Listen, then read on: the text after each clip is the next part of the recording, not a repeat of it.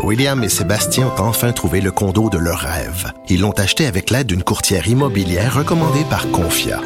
Parmi les courtiers qui leur ont été proposés, William et Sébastien ont choisi de faire affaire avec Hélène. Elle connaissait bien le quartier et d'emblée, elle a compris leurs besoins. Ça a tout de suite cliqué. Mais quand même pas autant qu'entre William et Sébastien. Confia, on se dédie à l'espace le plus important de votre vie. Confia fait partie d'Espace Proprio, une initiative de Desjardins. Radio numérique. Le retour de Mario Dumont. Joignez-vous à la discussion. Appelez ou textez 187 Cube Radio. 1877 827 2346. Et c'est maintenant l'heure de parler sport. Euh, Dave Morissette, salut. Hey, allô Mario, comment ça va? Ça va très bien. Deuxième match euh, ce soir. Euh, Qu'est-ce que font les Blues de différent pour espérer rebondir? Oui, c'est un peu ça. C'était la question ce matin euh, qu'on posait à l'entraînement, qu'on a posé à Craig. Puis, Je pense que les Blues, ce qui ressort de, ce que j'ai entendu, ce qu'on a vu aussi, c'est un match comme moi, les, Blues devront être les Blues. Ça veut dire que c'est une équipe qui est physique, qui va, devoir mettre de la pression sur la défensive adverse, puis rendre ça un peu plus difficile pour tout Carrasque. La, la vérité, c'est que les Blues ont obtenu trois tirs en 27 minutes après les deux premiers buts, celui de Tarasenko. Après celui de Tarasenko, on a eu seulement trois tirs. Deux tirs provenaient des défenseurs de près de la ligne bleue. Donc, il faut que tu rendes ça difficile. Puis, on parle, tu sais, Mario, ce qu'on oublie là-dedans, puis on a parlé beaucoup, euh, on parle beaucoup des Blues, ce qu'ils doivent faire. Puis bon, les, on va devoir être plus agressif aujourd'hui. Tu vois le sort de, partie qu'on a, qu'on a joué dans, dans les séries contre les autres formations? Mais les Blues de Boston, ce qu'on sous-estime, c'est vraiment leur défensive. Puis on parle beaucoup de la défensive qui est hermétique du côté des Blues, qui est une grosse défensive, intimidante. Mais on est rapide du côté des Blues de Boston. Ouais. Mais euh, c'est là qu'il faut trouver un certain, euh, un certain équilibre pour les Blues. C'est l'échec avant, c'est un jeu agressif, c'est un jeu physique, c'est un jeu robuste. Mais tout ça en restant en dehors de la boîte des pénalités parce que sinon, mais c'est parce que c'est mortel. Là, tu sais, Oui. Généralement, quand Mais- tu joues physique comme ça, il faut que tu sois capable de dire ouais, on va se faire pogner une coupe de fois avec des pénalités. Mais là, t'as quasiment pas de marge là, tu sais, de, de pénalité. Ouais. Ouais, ouais, puis tu sais, il y a des, des, des tu as raison, hein, mais ça, là, pour moi, la discipline, ça se règle facilement. T'as Craig Berube qui l'a adressé, les joueurs le savent, le savent bien. Ça, ça appartient à chaque individu dans le vestiaire.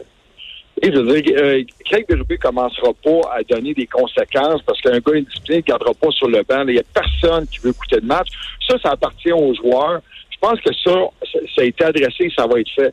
Euh, moi, ce qu'on n'a peut-être pas vu, on n'a pas parlé ensemble, c'est à quel point Berube voulait jumeler les trios, adverses, cherchait la bonne combinaison contre les Bruins de Boston, contre Bergeron. On voulait absolument mettre le, trio, euh, supposons, de, de, de Schwartz, O'Reilly, supposons, euh, O'Reilly contre Bergeron. Il a passé beaucoup de temps aussi à jumeler sa défensive avec les meilleurs trios des Bruins de Boston. Et ça, tu perds du rythme. Et on en a parlé. Euh, mon collègue Jean, aujourd'hui, on a parlé avec Rick Berube. Il dit oui, on a perdu beaucoup de temps à faire ça. Du côté de Cassidy, c'est drôle. Je vois ça un peu autrement. C'est certain qu'il a remporté ce match-là.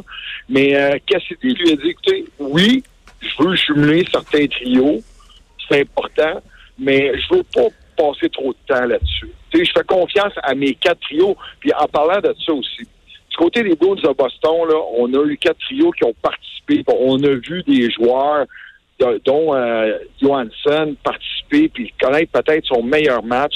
Mais euh, du côté des Blues de Saint-Louis, là, c'est- Shan et c'est Tarasenko. C'est seulement que le premier trio. On a parlé tout au long des séries de la profondeur. Mais moi, je veux l'avoir, la profondeur. Fait qu'un appel aux autres trios des, euh, des Blues. Avec 20 heures ce soir, euh, TVA Sport. On va surveiller ça parce que là, après ça, ils font, euh, ils font le déplacement. est trois jours. euh, ils, on, ils jouent juste samedi, là. hein? Oui, mais nous, on part demain matin, mais pas, pas en vol analysé. Donc, Ah, ben, c'est trois jours. Trois jours, mais, mais Mario, je, je le disais hier, sérieusement, j'ai beaucoup de plaisir à être ici puis couvrir ça. Euh, je, serais bien à Montréal dans mon studio, puis je pourrais arriver à TVA à 4 heures l'après-midi. Mais euh, on passe des belles journées, puis je te dis, les gens, le, personnel est disponible. Euh, ça me surprend Ça me surprend beaucoup. Puis c'est de voir aussi le plaisir que les joueurs ont. Souvent, on a l'impression que les gars, ouais, c'est seulement des, des machines à imprimer de l'argent, mais les joueurs sont disponibles, ont le goût de parler, ont le goût de jaser. J'ai pas mal plus d'informations ici qu'on en a souvent durant la saison du Canada. Dave, euh, parlant de machines euh, à, imprimer de l'argent, il y en a quand même qui, en font. C'est le cas de Mitch Marner. Qui, tu penses quoi de son dossier, euh, de son intérêt d'aller sur le marché des joueurs autonomes avec compensation? Il va avoir des intéressés? Ben, euh, Vincent, j'espère que oui. J'espère parce qu'on l'utilise rarement à travers la Ligue nationale. A une entente donc écrite euh, entre les euh, DG de la Ligue nationale, mais euh, le jeune, c'est son droit, veut faire sauter la banque, euh, près de 100 points cette année. C'est le meilleur joueur des Leafs de Toronto. Puis, mais c'est pour faire une offre, une offre hostile, il faut absolument que tu sois certain, par contre, que les, les livres sont, sont, sont pas capables de jumeler l'offre. On sait que les livres sont dépensés beaucoup. Puis, euh, tu sais, c'est quand même un jeune DG, hein, qui, euh, qui est à Boston. Puis le, le- le dossier de William Nylander a peut-être euh, laissé un goût amer à certains joueurs. Et peut-être il est- le- le Cana- Canadien est pas en course, là? Marner à Montréal, c'est absolument impossible. Le Canadien, le Canadien a 8 millions de marge de manœuvre, là. Ouais.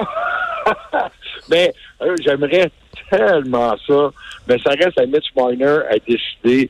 Puis si tu as à choisir une équipe, je penserais pas que pour lui, là, tu sors de Toronto Ouais. avec les taxes ou tout est avec tout. Je non, tu t'en viens, tu t'en viens dans une province où les taxes sont plus grosses puis les chances de gagner la Coupe Stanley euh, presque nulles. Fait que euh, c'est pas, pas le genre de changement qu'il veut faire, là. Ouais, ouais, ouais. Ouais. Ouais, mais le nightlife, de- ouais, quoi de- qu'à Toronto, ça s'est amélioré. Ouais, OK, pour le nightlife, oui, puis les restaurants. mais euh, mais j'ai- j'ai j'ai hâte de voir ce que ça va donner. J'ai hâte de voir qui va offrir euh, à Mitch Marner parce que du côté nomme- nomme-nous deux, trois équipes, là. donner un 10,5 millions. Ouais, nomme- nomme- Nomme-nous deux, trois équipes qui pourraient l'intéresser, Ben, mettons. ben, ben, ben, ben, j'entendais, j'entendais euh, que les, les Highlanders pour- pourraient peut-être euh, tenter le coup. Est-ce que, est-ce que des, une équipe, je, je, écoute, je te dis, peut-être que lui s'attend à avoir peut-être de la Floride où on paye pas beaucoup de taxes. Est-ce qu'il va vouloir aller dans l'Ouest, rester dans l'Est aussi? Puisque Mitch Marner a eu du succès. Il joue dans l'Est, un petit gabarit. Je ne vois pas jouer avec n'importe qui aussi. Il faut penser qu'à Toronto, il y a de la profondeur. Il y en a des autres joueurs. La pression n'est pas seulement sur Mitch Marner. Prêt à amener Mitch Marner dans ton équipe, qu'il soit le seul joueur de équipe-là. Pas certain. Ben, à suivre. Merci beaucoup, Dave. Au revoir. Merci beaucoup, Mario. Bye. Vincent, on n'en a pas parlé dans l'émission, mais en, se- en se quittant, euh, il y a quelqu'un qui a fait tout un spectacle à la Maison-Blanche aujourd'hui. C'est pour vous aviser que vous verrez peut-être des images troublantes sur les réseaux sociaux euh, ce soir en rentrant chez vous euh, d'un homme qui s'est immolé par le feu devant la Maison Blanche euh, en début d'après-midi aujourd'hui. Alors pour des raisons encore inconnues, mais les services secrets qui sont qui ont très rapidement intervenu, mais on parle de quelqu'un de très gravement blessé. Alors des images, ça a été filmé évidemment Ouais, par des touristes. s'est immolé pour vrai, là. On voit le feu. ouais, oui, c'est- alors c'est- des assez difficiles à regarder. Merci Vincent, merci à vous d'avoir été là. À demain.